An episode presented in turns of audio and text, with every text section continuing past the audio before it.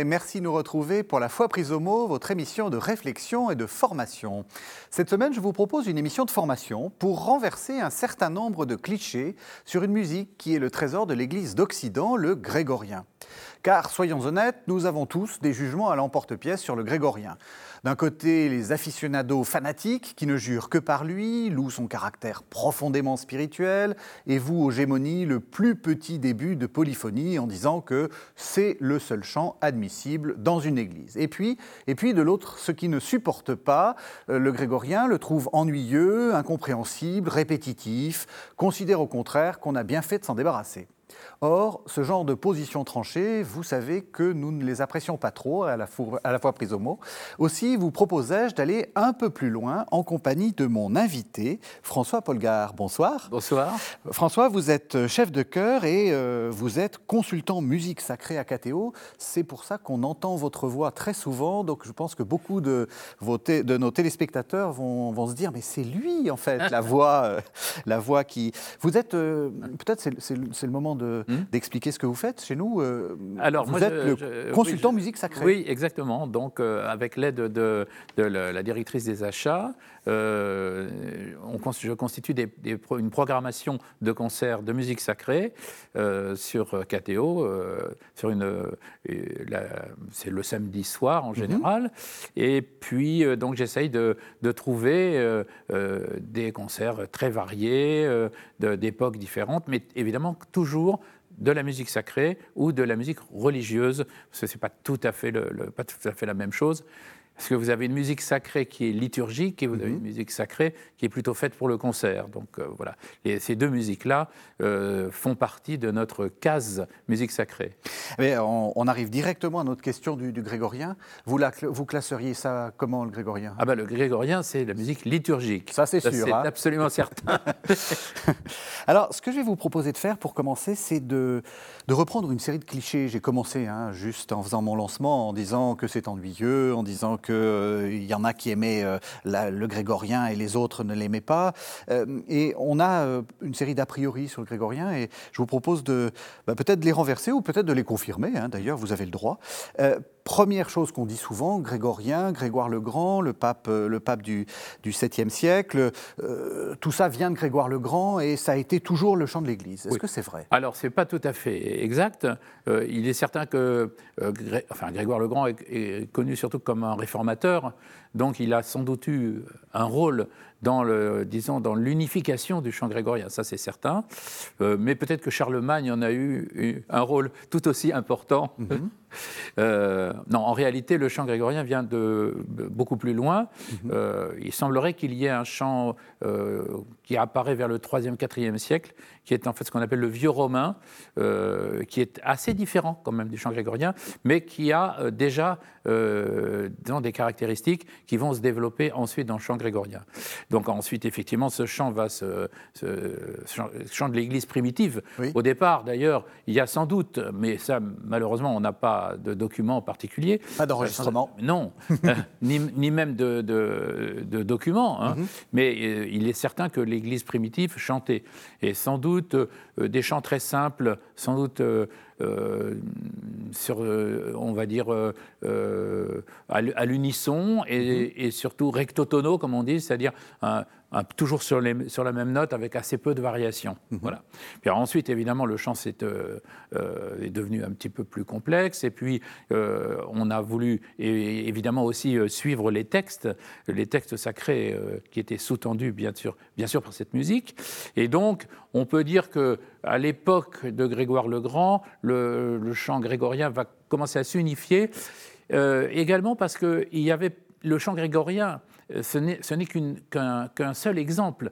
Il existait le chant ambrosien, il y avait le chant mozarabe, le chant hispanique, il y avait donc chaque, dans chaque région, euh, à chaque, et à, des époques différentes, il y a eu des chants euh, qui, ont, qui étaient assez différents les uns des autres.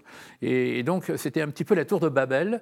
et donc il a fallu évidemment à un moment donné que qu'on mette un petit peu le holà à cette, à cette pagaille. Et donc on a décidé qu'il y aurait pour l'Église un chant unique qui serait donc le chant grégorien, euh, et à ce moment-là qui s'est défini et, qui a été chanté dans, euh, plus normalement dans toutes les régions. Ce qu'on connaît aussi, c'est le chant, le chant byzantin. Hein. Vous, vous voyez ça plutôt comme euh, des sœurs ou, des, une mère et une fille? Vous voyez ce que je veux dire? Est-ce que, Parce que souvent, on, essaie de, faire des arbres, etc., en se disant il y a un chant primitif, puis après il y a deux filles, etc. Oui, oui. Est-ce que c'est aussi simple que ça? Ben, Je pense que c'est pas si simple que ça, justement. Ça, hein. parce que tout à l'heure, je vous ai parlé de chant mozarabe aussi. Par exemple. Donc, il y a donc des traditions aussi qui viennent du sud mhm. euh, et qui se sont développées différemment. Euh, le chant byzantin, je pense que c'est encore, euh, encore quelque chose de différent. et ensuite, le chant byzantin, c'est devenu aussi polyphonique. Donc, on n'est plus dans la monodie grégorienne.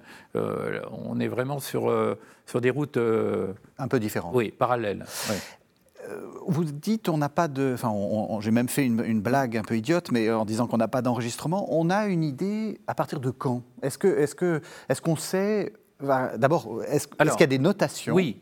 Alors, effectivement, c'est la, c'est la, notation, hein. c'est-à-dire la paléo, comme, on dit, mmh. comme disent les moines, hein, euh, qui, qui, peut nous aider à, ce moment-là, effectivement. Alors, on a des manuscrits, euh, on va dire, peut-être à partir du 8e siècle, mmh. d'accord? Plutôt au 9e. Hein. Et là, il y a des manuscrits qui ont été étudiés par, euh, par, euh, par les moines, et là, évidemment, par euh, les, moines de l'abbaye de, de Solem, qui, qui ont été les, les, grands, euh, euh, enfin, les grands étudiants mhm. de, de, tous ces répertoires. quand, on est, quand on va à Solem, il y a des, des énormes, des énormes livres sur lesquels il y a en parallèle toutes les versions possibles trouvées dans, dans des manuscrits différents qui mhm. ensuite ont été comparés. Et à partir de là, évidemment, on a, on a tiré, si vous voulez, un, un résultat euh, qui ensuite a été édité euh, dans ces fameux livres de, livres de chant grégorien. J'en ai un ici, vous voyez, voilà. Donc, euh, ce sont des livres dans lesquels il y a donc les versions dites définitives de ces, de, ces chants. Mais en réalité, la pneumatique, pneumatique, pourquoi je dis pneumatique C'est joli ça, pneumatique. oui, parce qu'en réalité, le, on n'écrit pas le chant grégorien avec des notes. Mais on écrit avec des neumes. Alors, euh, pour ceux qui, sont un petit peu musiciens, euh, c'est très simple. Un neume, en fait, c'est un, une, euh, c'est un agrégat de notes. Oui. C'est-à-dire que c'est plusieurs notes. Ça peut être une note, mais ça peut être deux notes, ça peut être trois notes, etc.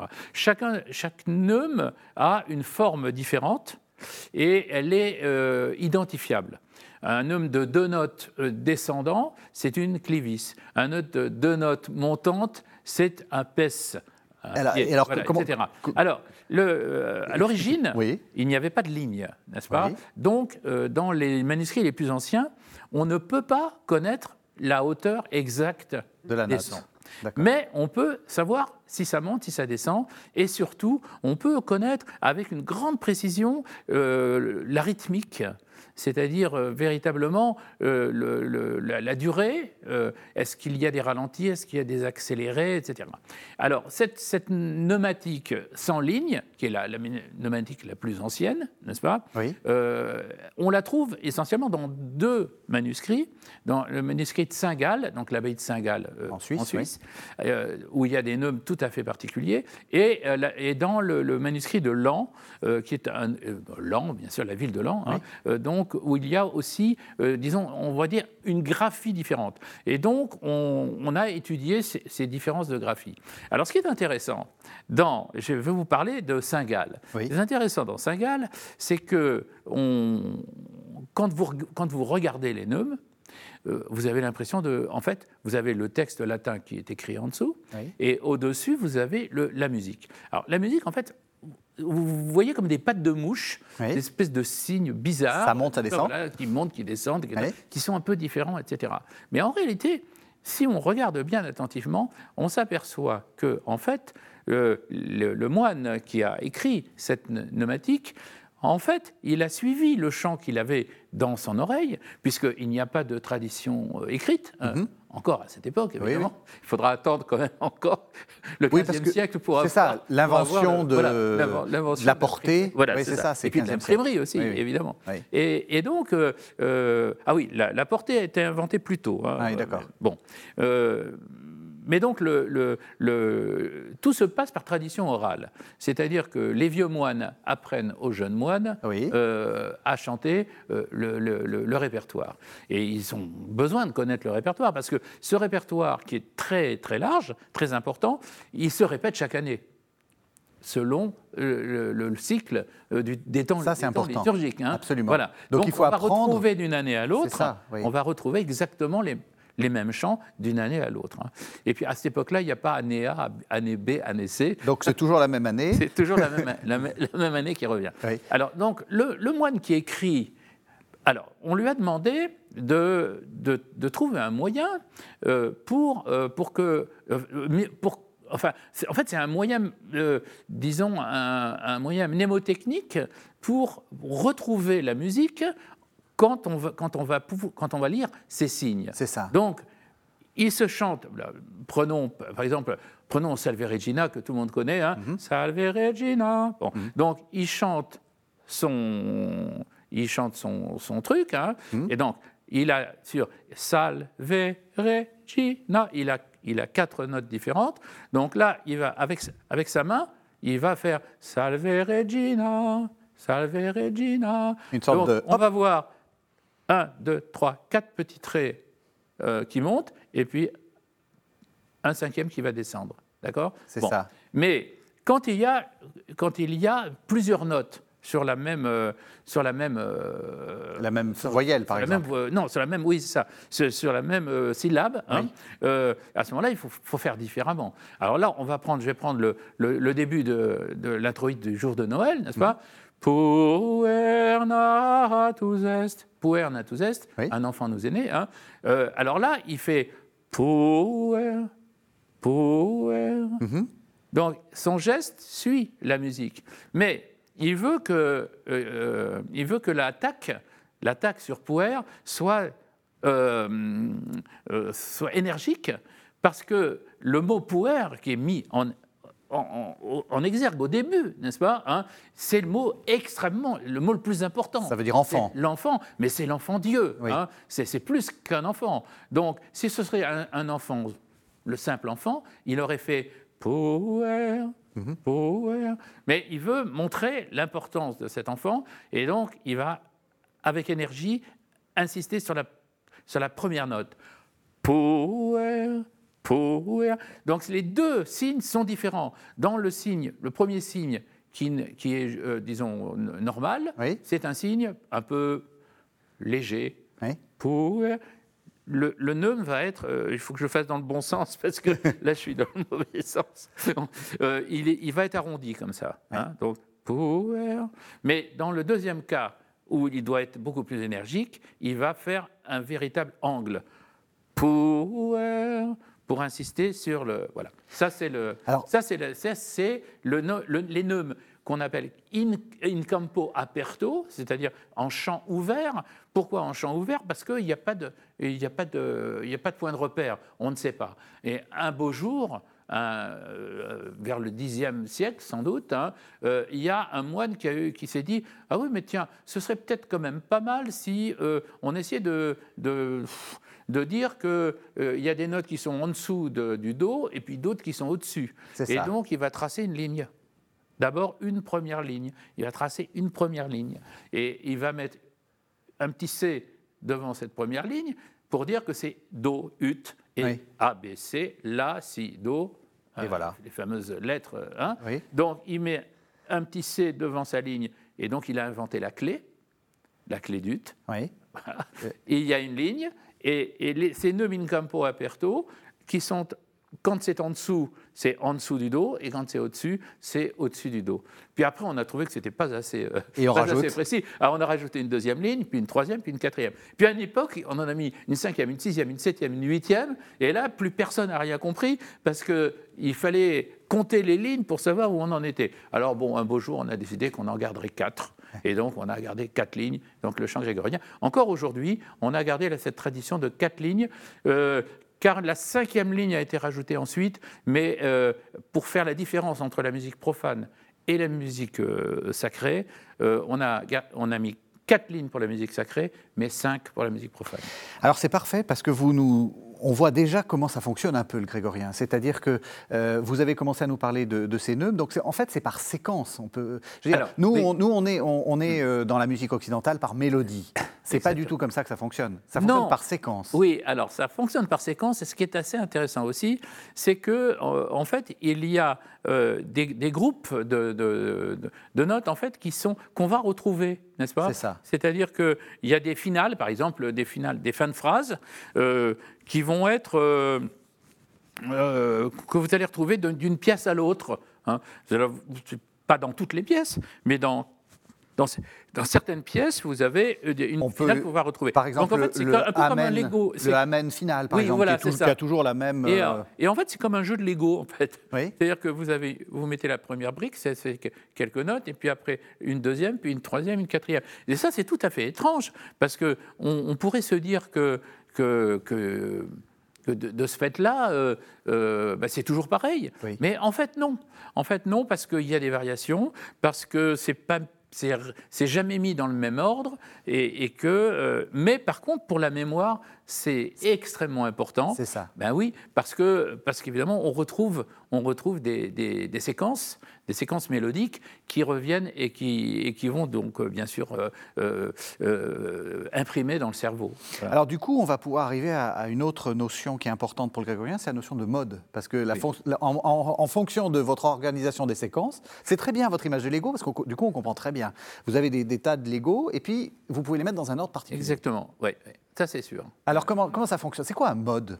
Ah, alors, le, alors, il faut faire la, la différence entre euh, les, tons de psaume, de la psalmodie, et, et, les modes. Alors, pour l'instant, on ne parle pas des euh, de tons de la psalmodie. Oh, peut-être peut on peut commencer par ça, parce que c'est quelque chose que les gens connaissent. Oui, ça, c'est, à la limite, c'est plus simple. C'est beaucoup plus hein, simple. Bien sûr. Alors, le, le, le ton de la psalmodie, euh, c'est en fait une manière de chanter le, psaume euh, qui est euh, régulée. C'est-à-dire que vous avez le, premier ton, le deuxième ton, le troisième, etc. Alors chacun de ces tons sont différents. Alors en général, ça fonctionne par, euh, par, par corde de récitation, n'est-ce pas? Donc il y a toujours une corde de récitation. Hein, c'est la corde. Hein. Vous avez une, ornementation qui, qui débute. Hein, alors, les accents sont marqués euh, par, euh, par, par euh, la mélodie qui monte. C'est ça. Et vous, pouvez avoir des accents à l'aigu et vous avez des accents au grave. C'est ce qui a donné dans notre langue les accents aigus et les accents graves d'ailleurs. c'est vrai? Ah oui, c'est bien là. Ah, oui, hein, voilà. Donc, donc, et alors donc chaque chacune, chacun de ces tons peut être différent. Et alors, avec des finales qui sont différentes. Par exemple, par exemple, voilà un ton qui donc, monte, etc. On imagine donc le psaume avec un, chantre, donc un, quelqu'un qui lance la mélodie. Exactement. Et puis le chœur qui répond, et c'est en, mémoire. et alors, on lit, on lit, on chante le, le texte en fonction de, de l'accentuation. C'est hein. ça. Alors, bon, on a des, il y a des trucs, hein, on, souligne les syllabes euh, qui sont accentuées, les syllabes vont la finale, et voilà. Ça, c'est on comprend bien, oui, ça, on, comprend. Et sur KTO, on en voit largement dans les, dans les offices. Exactement. C'est très... Oui, parce que en, même dans, le, la, dans la psalmodie en français, dans la langue vernaculaire, euh, on retrouve les mêmes, euh, la même idée, le, même principe. Hein, C'est ça. Avec avec aussi la même, les idées de respiration. Il y, a la, il y a les mystiches et la respiration centrale. Il y a, la, il y a les respirations entre, le, entre, entre les versets. et, euh, il, y a, euh, il y a aussi antiphoné ou non. Antiphoné, c'est euh, c'est chanter le psaume en deux chœurs. C'est hein. ça. C'est un premier chœur qui chante la, la, première partie, et le, le deuxième verset chanté par le, par le deuxième chœur et on passe d'un chœur à l'autre. Il y a un balancement qui, donne, euh, voilà, qui donne aussi une variété, euh, qui permet à tout le monde aussi de chanter. Et comme, comme souvent dans les monastères, euh, il y a un espace hein, dans les stalles entre le chœur de droite et le chœur de gauche chanter tous ensemble tout le temps, ce serait sans doute un petit peu plus compliqué. Enfin, je sais pas, j'imagine. C'est ça. Donc ça, c'est le, ça, c'est, les ah, ça, différents... c'est les, tons de psalmodie. Les tons de psalmodie. Et il y en a une, un certain nombre. Oui, il y en a huit aussi. C'est ça. et donc, selon le psaume, on chante avec l'un ou l'autre. Voilà. Dans le livre, d'ailleurs, on, on, vous explique, on vous montre très, précisément comment ça fonctionne. Voilà. Il, suffit, il suffit de le suivre. Alors, ça, ensuite, ça, c'est autre chose, le mode. Alors, les modes, c'est différent. Les modes, en fait, c'est un peu comme des gammes, si vous voulez. Mmh. Un mode, en fait, c'est un, c'est une échelle sonore hein, qui est composée d'un certain nombre de, degrés. Mmh. Hein, un certain nombre de degrés, et qui sont, euh, euh, comment dirais-je, euh, qui sont en ordre hiérarchique. C'est-à-dire qu'il y a le degré principal, il y a le degré secondaire, il y a des degrés tertiaires, voilà. Donc c'est, et chaque mode en fait est construit. Il y a huit modes du, grégorien, hein, mm-hmm. et, chaque mode est construit de, manière différente, hein, et donc avec des avec des, euh, des, intervalles qui vont être différents. Et comme ces intervalles sont différents d'un mode à l'autre, euh, chaque mode en fait euh, une, une, couleur sonore, une, couleur musicale différente, qui est tout de suite, absolument immédiatement reconnaissable rien qu'en rien rien l'entendant, si vous voulez. Alors, Alors ce qui est important dans ce que vous dites, c'est que finalement, il y a une richesse qui est plus grande que, chez, que, dans la musique contemporaine, parce que nous, on est habitué à deux modes, en fait. Voilà, nous, nous avons deux modes, qui, nous, nous baignons dans deux modes, qui, qui sont le mode majeur et le mode mineur, mm pas? Nos oreilles sont habituées à ces deux, à ces deux modes. Et souvent même, on a une première ligne euh, en majeur, on redescend en mineur, on monte. oui, oui, oui, il peut y avoir. Les chansons, ça fonctionne un peu comme ça. On peut passer du mineur au majeur. Voilà. Ça, c'est pas, du tout un problème. Euh, mais euh, donc dans, le, dans les modes, si vous voulez, il, y a il y a une très, très grande variété. Alors, avec les modes grégoriens, on, va, on va, y revenir dans une seconde, mais pour faire comprendre le mode, n'est-ce pas, on peut, on, peut, par exemple, euh, je peux vous, euh, vous, parler par exemple d'un mode qui est assez euh, fréquent dans la musique orientale, qui est le mode pentatonique. Mhm. Alors, nous, le mode majeur et, mineur, n'est-ce pas Nous avons, il y a 7 degrés. Hein, mhm. au huitième, on revient dans le premier degré. C'est ça. Voilà, ça c'est la gamme majeure. Donc ça. le mode majeur. Mais si je fais ta ta ta ta ta ta ta ta ta ta ta ta ta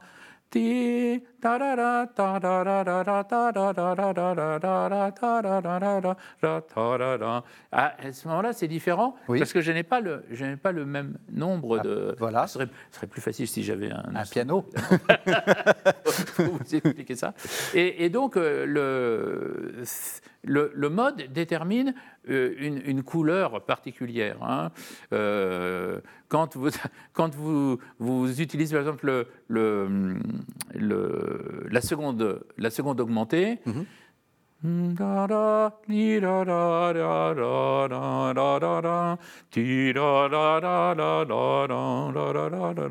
On, on imagine euh, un mode arabisant avec le, le, le, serpent qui sort de la flûte, etc. Ça, Et, mais ça, c'est la couleur du mode qui donne ça. C'est en réalité l'intervalle qui est très, très caractéristique. Voilà. D'accord. Alors, justement, pour parler de, de mode, j'avais un exemple. Euh, peut-être, hein, mhm. que, que, je peux donner, hein, c'est sur, euh, sur une, une, antienne à la Vierge. Alors, les antennes à la Vierge, vous savez, il y a le Salve Regina, hein, qui est sur il y a le euh, Ave Regina Celorum, et il y a... Euh, ah. ah. je ne peux pas vous aider, François. Je suis désolé, mais je ne peux pas vous aider.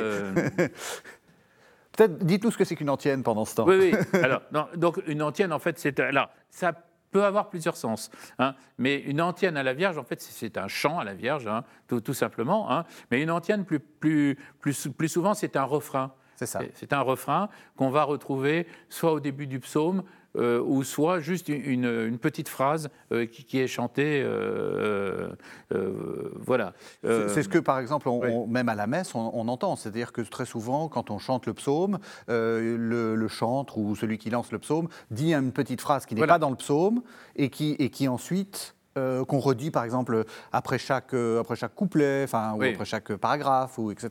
Oui. Alors donc je reviens à mon, on a à votre antienne à la Vierge. À mon antienne à la Vierge. Hein.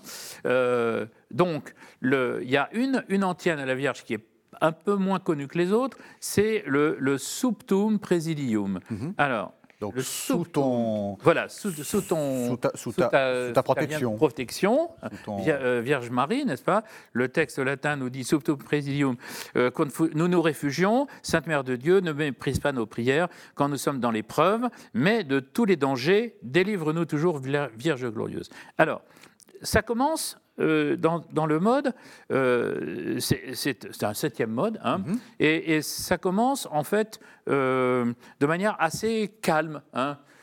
Subtum presidium confugimus, sancta Dei genitrix, nostras deprecationes, ne despicias in necessitatibus. Donc jusqu'ici, on est dans le, dans le calme, et on entend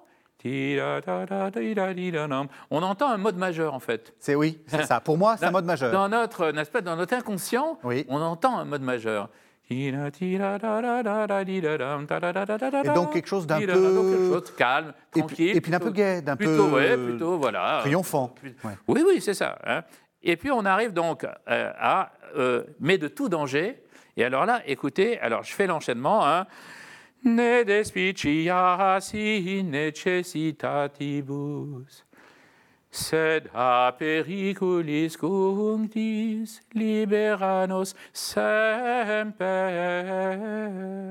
Alors là, d'un seul coup, on a une note tonale qui arrive, qu'on n'avait jamais entendue, hein, qu'on n'avait jamais entendue. Hein. Euh, cette note, c'est euh, un... C'est le A periculis. Oui, c'est ça, A periculis, qui est un Fa. Hein. Sed a periculis, sed a periculis. Et d'un seul coup... Euh, eh bien, on, sent ce danger qui arrive. Parce que péricoulis, ça veut dire les dangers. Oui, hein. c'est les dangers. Protège-nous des dangers. Protège-nous, mais de tous les dangers. De tous les dangers. Periculis contis, de tous les dangers, hein, délivre-nous. Hein.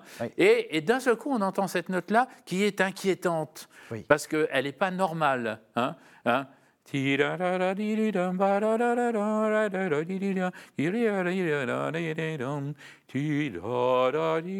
Et là, on se dit, oula. Alors, qu'est-ce qui se passe Voilà. Alors, ça, ça c'est ça le génie du, compositeur. Je dis le compositeur, bien que, évidemment, nous savons tous qu'il n'y a pas de compositeur, mhm. hein, forcément. Enfin, il y a des. Il y a une, tradition, enfin, ou une série de compositeurs. Mais il y a quand même, on sent derrière quand même la, la personnalité. Hein. Et puis, il termine par Délivre-nous toujours et c'est en fait c'est le seul mélisme, c'est la seule vocalise qu'il y a dans ce chant-là et qui se trouve sur le mot Semper. Toujours. Semper toujours pour l'éternité. Délivre-nous pour, tout, pour toujours. De, de, tous ces dangers. Et donc, pour, dire l'éternité, on fait cette sorte eh de, de, vocalise Oui, exactement, d'ornementation. Oui. Euh, pour, pour, et, et surtout, d'allongement. Parce que du coup, on ne dit pas Semper, il pourrait dire ça. Oui. Semper, seda periculis cunctis, libera nos semper. Non. C'était bien, hein, déjà. Mais ça plus Et là, Voilà, ça fait d'un seul coup, on sent la longueur de l'éternité. Alors c'est très important ce que vous dites parce que euh, le grégorien n'est pas une musique de l'émotion. Nous, on, a l'habitude d'avoir de la musique émotive, enfin même un peu romantique. Ben, c'est le romantisme en fait. Depuis, oui, c'est ça. Depuis Chopin, on aime. Euh, on, a... Quand on est très triste, on aime la musique. Voilà, exactement. Il faut que la musique exprime une émotion. Si elle n'exprime pas d'émotion, bah voilà, elle n'a pas de valeur. Hein. Voilà. Là, visiblement, il n'y a pas ça. On le, votre, le but en écoutant du grégorien, c'est pas d'être très excité, très triste, etc. Pas du tout. Mais par contre, on suit le texte. Voilà. Alors c'est ce que moi, ce que j'appelle la rhétorique. Hein. Et alors ce mot de rhétorique est intéressant. En fait, c'est l'adéquation entre euh, la musique et le texte. Alors cette rhétorique, elle existe dans le chant grégorien, mais nous savons qu'elle existe également euh, dans la musique baroque. Hein, mhm. Parce que dans la musique baroque, vous avez aussi une rhétorique. Mhm. C'est-à-dire que lorsque Jean-Sébastien Bach euh, veut exprimer euh, quelque chose de très particulier sur un mot, à ce moment-là, la musique va, va être galbée, n'est-ce mhm. pas, euh, construite absolument sur ce mot. Eh bien, dans le, dans le chant grégorien, on a, on a cette idée-là aussi, que c'est le mot qui est important. Et, le mot est d'autant plus important qu'en euh, réalité, quand on y réfléchit, euh, d'où vient le chant grégorien? Mhm. ben, Il vient du mot, justement. Je, on peut très bien imaginer, mais je pense que c'est tout à fait, tout à fait vrai, qu'au départ, on, on récitait. Oui. N'est-ce pas? Et puis, on a besoin de chanter, hein, parce qu'on a besoin de sortir, n'est-ce pas, les choses de, de nous. Hein. Mhm. Et on a dû commencer à chanter. On a dû commencer à chanter euh, de manière très simple, euh, c'est-à-dire sur, le, sur, la même, euh, sur, la même, sur la même ligne. Pater noster qui es in celis, sanctificetur nomen tuum. Puis ensuite, Donc on ça, a pensé ce aux accents. Recto tono, c'est ça. Mhm. Et ensuite, on a commencé un peu à orner. Hein. Pater noster qui es in celis, sanctificetur nomen tuum. Là, j'invente, hein, bien sûr. Hein. Bah, c'est assez, assez, convaincant. Et puis, petit à petit, eh bien, on a voulu, évidemment, euh, en fonction du mot, évidemment exprimer les choses euh, de, manière beaucoup plus, euh, beaucoup, beaucoup, beaucoup, plus lisible, si vous voulez. Et alors, en exemple, on pourrait justement euh, prendre le, le, Christus factus est. Ben, vous euh, allez, vous, en plus, ça tombe parfaitement parce que vous nous l'avez, vous nous avez prévu de nous faire entendre. Exactement. Alors, ce Christus factus est, en fait, c'est donc c'est un répond, euh, donc c'est-à-dire donc une grande pièce, n'est-ce pas, sur un texte sacré important. Ici, il s'agit de l'hymne des, des, Philippiens, n'est-ce mhm. pas Le Christ est fait obéissant pour nous, c'est fait obéissant et obéissant jusqu'à la mort et à la mort sur la croix, hein, mhm. Christus factus est pro nobis, euh, obedience, euh, euh, usque ad mortem, jusqu'à la mort. Donc c'est l'hymne de Philippiens 2. Voilà, exactement. Hein. et, la mort sur la croix. Hein. Et là, et alors là, c'est une pièce passionnante, qui commence dans le grave, avec beaucoup de beaucoup d'intensité, plutôt de manière assez lente, n'est-ce pas Pour d'abord ça commence par le mot Christus. Alors là aussi, la composition littéraire est quand même essentielle parce que euh, on ne dit pas euh, euh, c'est le Christ qui. Non, c'est Christus factus est. Donc au début de la pièce, vous avez déjà le mot Christus qui est mis en, exergue, de manière très très forte. Christus factus est. Et sans bouger beaucoup, n'est-ce pas? On, on, nous dit, voilà, on va vous parler du Christ, et on va vous expliquer exactement le, fondement, parce que ça, Philippiens 2, c'est quand même un des fondements de, la foi. De, la foi. C'est clair, oui, hein. absolument. Et alors, bon, alors ça, ça se développe, euh, obédience, etc. Et puis, euh, d'un seul coup, vous avez euh, une espèce de grande explosion, hein, eh bien, c'est le, c'est qui sera chanté, qui sera chanté non plus par l'ensemble du chœur des moines, mais par ce qu'on appelle la scola, c'est-à-dire par un, un, petit groupe, n'est-ce pas, de, chanteurs plus expérimentés, hein, euh, et, qui va exprimer justement toute cette... Euh, euh, le triomphe. Voilà, tout ce triomphe voilà, de la, Christ, voilà, qui, va, qui va remonter l'exaltation du Christ. Et cette pièce, pourtant, se chante au rameau, donc avant la Semaine Sainte, enfin au début de la Semaine Sainte plutôt, et puis le jeudi saint, n'est-ce pas alors, aujourd'hui, on a, pris l'habitude de ne pas forcément chanter le verset euh, euh, la première fois, mais petit à petit, qu'il y ait une progression, si vous voulez. Hein, hein. On va écouter. Oui.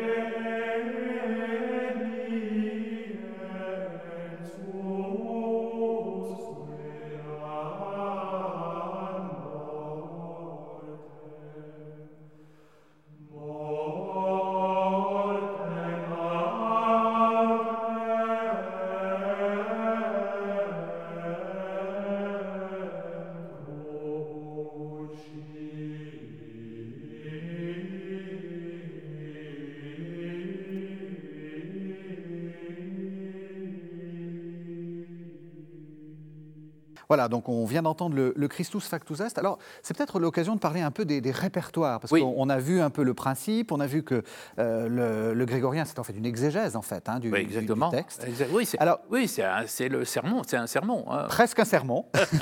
Et alors, après, euh, qu'est-ce, qu'on a comme type de... Qu'est-ce que vous avez en magasin, François? Oui, alors, il faut, euh, voilà, il faut savoir que le chant grégorien, c'est pas quelque chose de monolithique, n'est-ce pas? Ça. Il y a des répertoires qui sont très différents. Parce que chaque acteur de la liturgie va avoir son propre, son propre répertoire.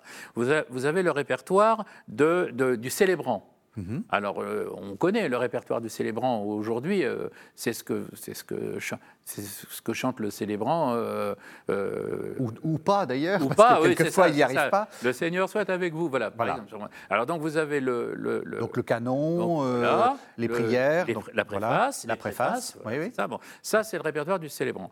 Ensuite vous avez le répertoire du soliste, enfin, c'est-à-dire du, du chantre. Hein. Mhm. Alors c'est très important le chantre parce que lui, il va chanter euh, tout ce qui est euh, euh, un peu compliqué, et puis il va chanter les lectures. Alors, on, y reviendra tout à l'heure sur ces mhm. lectures, d'ailleurs. Hein, voilà.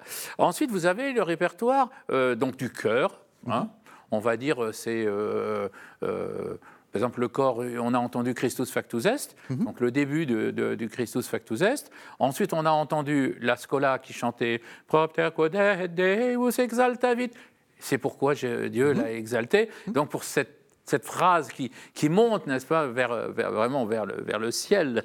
C'est ça. Euh, on a, il fallait que ce soit extrêmement léger. Voilà. Hein, et donc ça, c'est chanté par, par la Scola. Mhm. Et puis, euh, on a le, répertoire de l'Assemblée aussi. Mhm. Alors, le répertoire de l'Assemblée, ben, c'est euh, le Paternoster.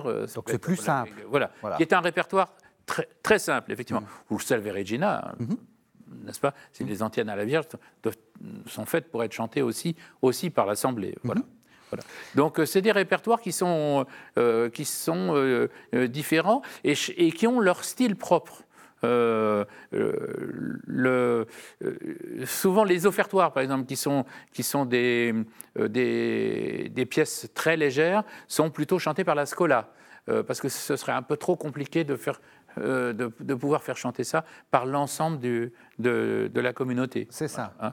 alors là, on a, on a un, autre, un autre exemple qui est, euh, alors je, lis ce que vous m'avez dit de, dire, hein, parce que moi je ne suis pas du tout compétent, la leçon pour l'Office des morts du livre de Job, Homo natus demulieré. Oui. D'abord, qu'est-ce que c'est qu'une leçon? Alors, en fait, c'est le texte. C'est ça.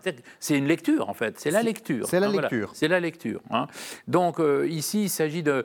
c'est un texte qui est lu encore aujourd'hui euh, dans, les, dans les enterrements. Hein. Voilà. Donc, ça veut dire. de la femme. Homme né de la femme, voilà. Et, donc, là, donc, c'est le répertoire du, vraiment du soliste, hein, du chantre. Et, et, donc, il y a. Alors là, il y a des tons aussi. on, revient encore parce que c'est, finalement c'est assez compliqué tout ça. Hein. Euh, il y a pas, il y, a les tons de psaume, il y, a les modes, et, y a et ça il y a le ton des lectures aussi. Mhm. Et alors là, euh, dans, dans, dans, les, dans, les, euh, dans les répertoires régionaux, par exemple, il y a des tons de lecture qui sont plus ou moins riches. Voilà, c'est ça. Et donc là, on, on va entendre donc le, une lecture pour, pour le pour le, le, le, le jour des morts, enfin l'office des morts. L'office des morts, voilà, exactement. Donc Homo natus des Moulierés. On écoute.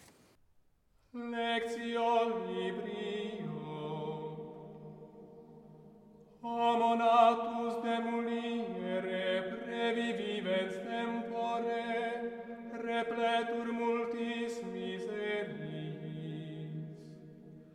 qui quasi flosse creditur et conteritur, et fugit velo umbra, et num quam in eodem statu permanet. Et pignum ducis super uiuscemo di aperire oculos tuos, et aducere eum tecum potest facere mundum, Dei mundo conceptum semine,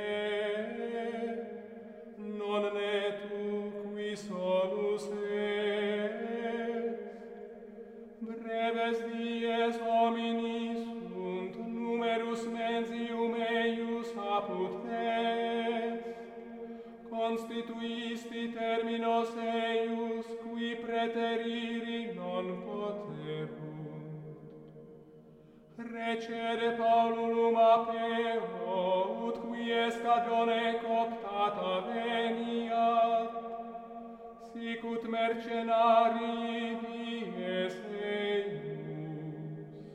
Alors je vous propose d'en- d'entendre un troisième extrait, puisque vous nous en avez apporté trois, hein, François. Euh, le troisième, c'est un introïte. Alors vous allez nous dire ce que c'est qu'un introïte. Et il s'appelle Puer Natus Est. Alors ça, on est parfaitement dans le, dans le temps liturgique, si je puis me permettre, puisque euh, on est juste avant l'avant. euh, C'est euh, évidemment Puer Natus Est, un enfant nous est né. Voilà. C'est le- C'est l'introïte de Noël. C'est ça, c'est l'introïte d'une messe de Noël. Euh, je ne sais plus très exactement laquelle c'est. Euh, je crois que c'est la messe du jour, euh, je crois, mais je ne veux pas dire de bêtises. hein. Bon. Euh, donc l'introïte, c'est le chant d'entrée. hein. Donc ça correspond, nous, à notre chant d'entrée, euh, c'est-à-dire euh, avant le début de la, de la messe.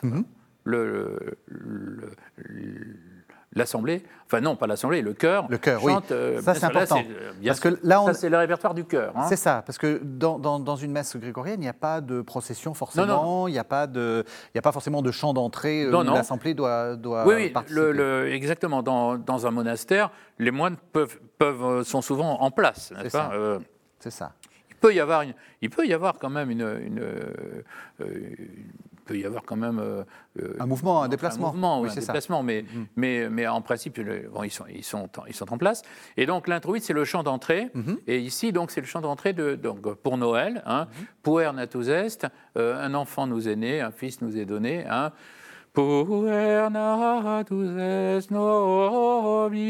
Avec euh, cette, euh, cette cette quinte, magnifique quinte de, de- de départ, n'est-ce pas, euh, qui est extrêmement tonique, n'est-ce pas Euh, Parce que la quinte ascendante, c'est le, mouvement, un des mouvements les, les plus, de- les plus expressifs et les plus euh, dynamiques, n'est-ce pas, de- dans la musique. Hein. Tiraram, pararam, puer est nobis. Euh, Voilà. Et, et donc, euh, euh, cette pièce est extrêmement gaie, évidemment, extrêmement joyeuse, n'est-ce pas? Et, euh, et- et elle exprime toute la, enfin, toute, toute la foi, n'est-ce pas, de, de, cet enf- de, de no- de notre, euh, notre vision de l'arrivée de, De l'enfant. Christ sur la terre. Donc vous voyez bien qu'il y a des Ouais. émotions quand même. Oui On écoute.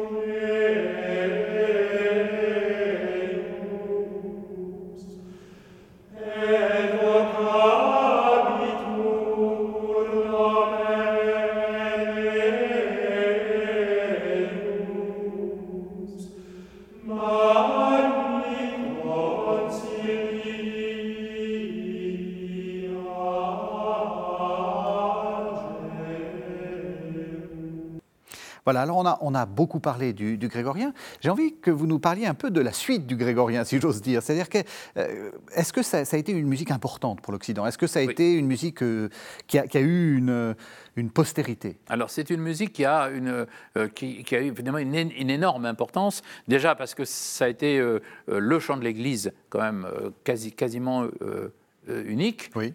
Mais pas tout à fait, parce que on- nous savons qu'il y avait quand même euh, euh, euh, Louis-Marie Grignon de Montfort, n'est-ce pas Mhm. Lui a composé des, des chants euh, en français. hein. Mhm. Donc ça existait quand même. Il y avait un chant populaire il y aussi, avait un chant populaire hein, qui, Ouais, était, qui était largement répandu dans les, dans les offices et dans les églises. hein. Mhm. Mais les, les compositeurs ont très souvent utilisé ce, ce chant grégorien. Peut-être quelquefois aussi pour des fins liturgiques. Là, je pense euh, au début du Requiem de Campra, n'est-ce pas? Mhm. Dans le début du Requiem de Campra, le thème principal, c'est le début du Requiem grégorien. Requiem. Sauf que, évidemment, lui, il euh, l'adapte à sa sauce, n'est-ce pas? C'est-à-dire que là, il va y avoir, ça va être mesuré. Parce que le chant grégorien, c'est un chant qui n'est pas mesuré. Oui. C'est un chant libre, n'est-ce Oui. pas? Il n'y a pas de mesure. Il n'y a pas, on bat pas la mesure sur des, ch- sur des Oui, on suit- on C'est- suit, en fait, le suit- On Oui. suit le, Oui. on suit la ligne mélodique, n'est-ce pas? Bah Alors, quand euh, le chant grégorien est utilisé par la suite, c'est-à-dire à partir de la Renaissance, l'époque baroque, euh, etc., classicisme, bon, euh, là, les compositeurs vont utiliser les thèmes grégoriens. parce qu'ils en ont besoin, soit pour des raisons liturgiques, puisque je pense là au Requiem de Campra, qui est un Requiem liturgique, n'est-ce pas? Mais par, par- en revanche, euh, je pourrais penser, je pourrais parler de, de la symphonie fantastique de d'Hector Berlioz. Oui, donc là on est au utilise- 19e siècle. Là, on est dans le, on Et c'est de la musique de tout- concert. Voilà, Ouais. c'est la musique de concert. On n'est pas du tout dans un contexte liturgique, Mhm. mais euh, pour exprimer euh, la mort, il va utiliser le thème du dies irae. Mhm. Ti,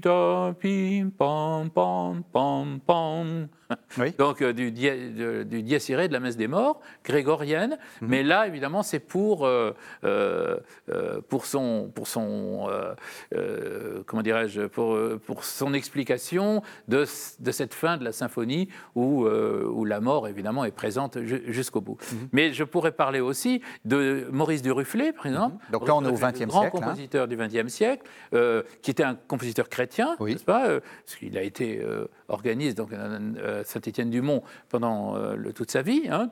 Et, et lui, il a très peu écrit pour, le, pour les voix. Pour le, pour le chœur, il a beaucoup écrit pour l'orgue, hein, mais il a peu écrit pour le, pour le chœur. Mais tout ce qu'il a écrit pour le chœur, c'est toujours à- sur des thèmes grégoriens. Les, les, les motets sont de- ces, ces motets sont sur les thèmes grégoriens, Ubi Caritas, euh, euh, Tantum Ergo, bon. Euh, mais euh, il, il a écrit- il écrit des- une messe également sur des thèmes grégoriens, et surtout, bien sûr, on pense à son Requiem, hein, qui lui aussi évoque le, le- le chant grégorien. Et, et en grand compositeur français enfin, extrêmement euh, élégant, n'est-ce pas? Euh, Il arrive, en mesurant euh, le- le- les mélodies, à, ce qu'elles restent quand même dans l'esprit du chant grégorien. C'est l'esprit du chant grégorien qui reste à ce moment-là. J'ai une toute dernière question, on est à vraiment à la fin de l'émission. Vous êtes chef de chœur. Si quelqu'un en regardant cette émission se dit, donc, qui, qui animerait un chœur, euh, ah, ça serait bien qu'on refasse du grégorien, honnêtement, c'est facile ou c'est difficile? Est-ce que vous encouragez ce genre Alors de... oui, oui, bien, bien entendu, je ne veux pas vous dire le contraire. hein. Oui. Euh, j'ai été fondateur du chœur grégorien de Paris, Oui. n'est-ce pas Euh, qui, est, euh, qui est un chœur bon, que j'ai dirigé pendant quelques années et qui ensuite a eu, une, euh, grâce à, un de ses, de ses collaborateurs, de ses chefs, Mm. Louis-Marie Vigne, euh, qui a eu un grand rôle pédagogique. Absolument. Justement, il, a, il, il, a, il, il a fait, connaître ce chant grégorien dans toute l'Europe. Il a, il a créé au Conservatoire national supérieur de musique de Paris une classe de chant grégorien. C'est quand même, euh, c'est pas rien, hein, Mhm. Oui, qui existe. euh, Voilà. Et, et- et donc, euh, il, est- il- il y a une promotion vraiment du, du chant grégorien. Il faut, il faut, Il faut on se peut lancer. se former. On peut se former. peut se c'est- former. C'est pas compliqué. Oui. Alors, il faut, euh, après, il faut chercher un petit peu. C'est ça. hein, voilà. Mais, Euh, mais vous encouragez. Mais j'encourage très très largement euh, et, et j'encourage vraiment à comment dirais-je à persévérer parce que au début c'est pas si facile que ça Oui. parce que ça demande euh, beaucoup de souplesse, ça demande une, une grande compréhension du texte. Alors tout le monde n'est pas latiniste non plus. Alors euh, c'est vrai que c'est plus facile quand on est latiniste faire du Du grégorien. faire du grégorien, c'est plus facile. Alors est-ce que la, Mais il faut, se- il faut se lancer. qu'a priori, il faut d'abord apprendre le latin. Non, je Non, pense pas. il faut Je commencer, il faut- pas. il faut se lancer. commencer, Absolument. Merci beaucoup. Merci beaucoup, François Polgar. Merci de nous avoir fait découvrir ce, ce chant grégorien et sa, sa merveilleuse richesse. Merci beaucoup. Merci à vous. Merci de nous avoir suivis. Vous savez que vous pouvez retrouver cette émission sur le site internet de KTO, www.ktotv.com. On se retrouve la semaine prochaine.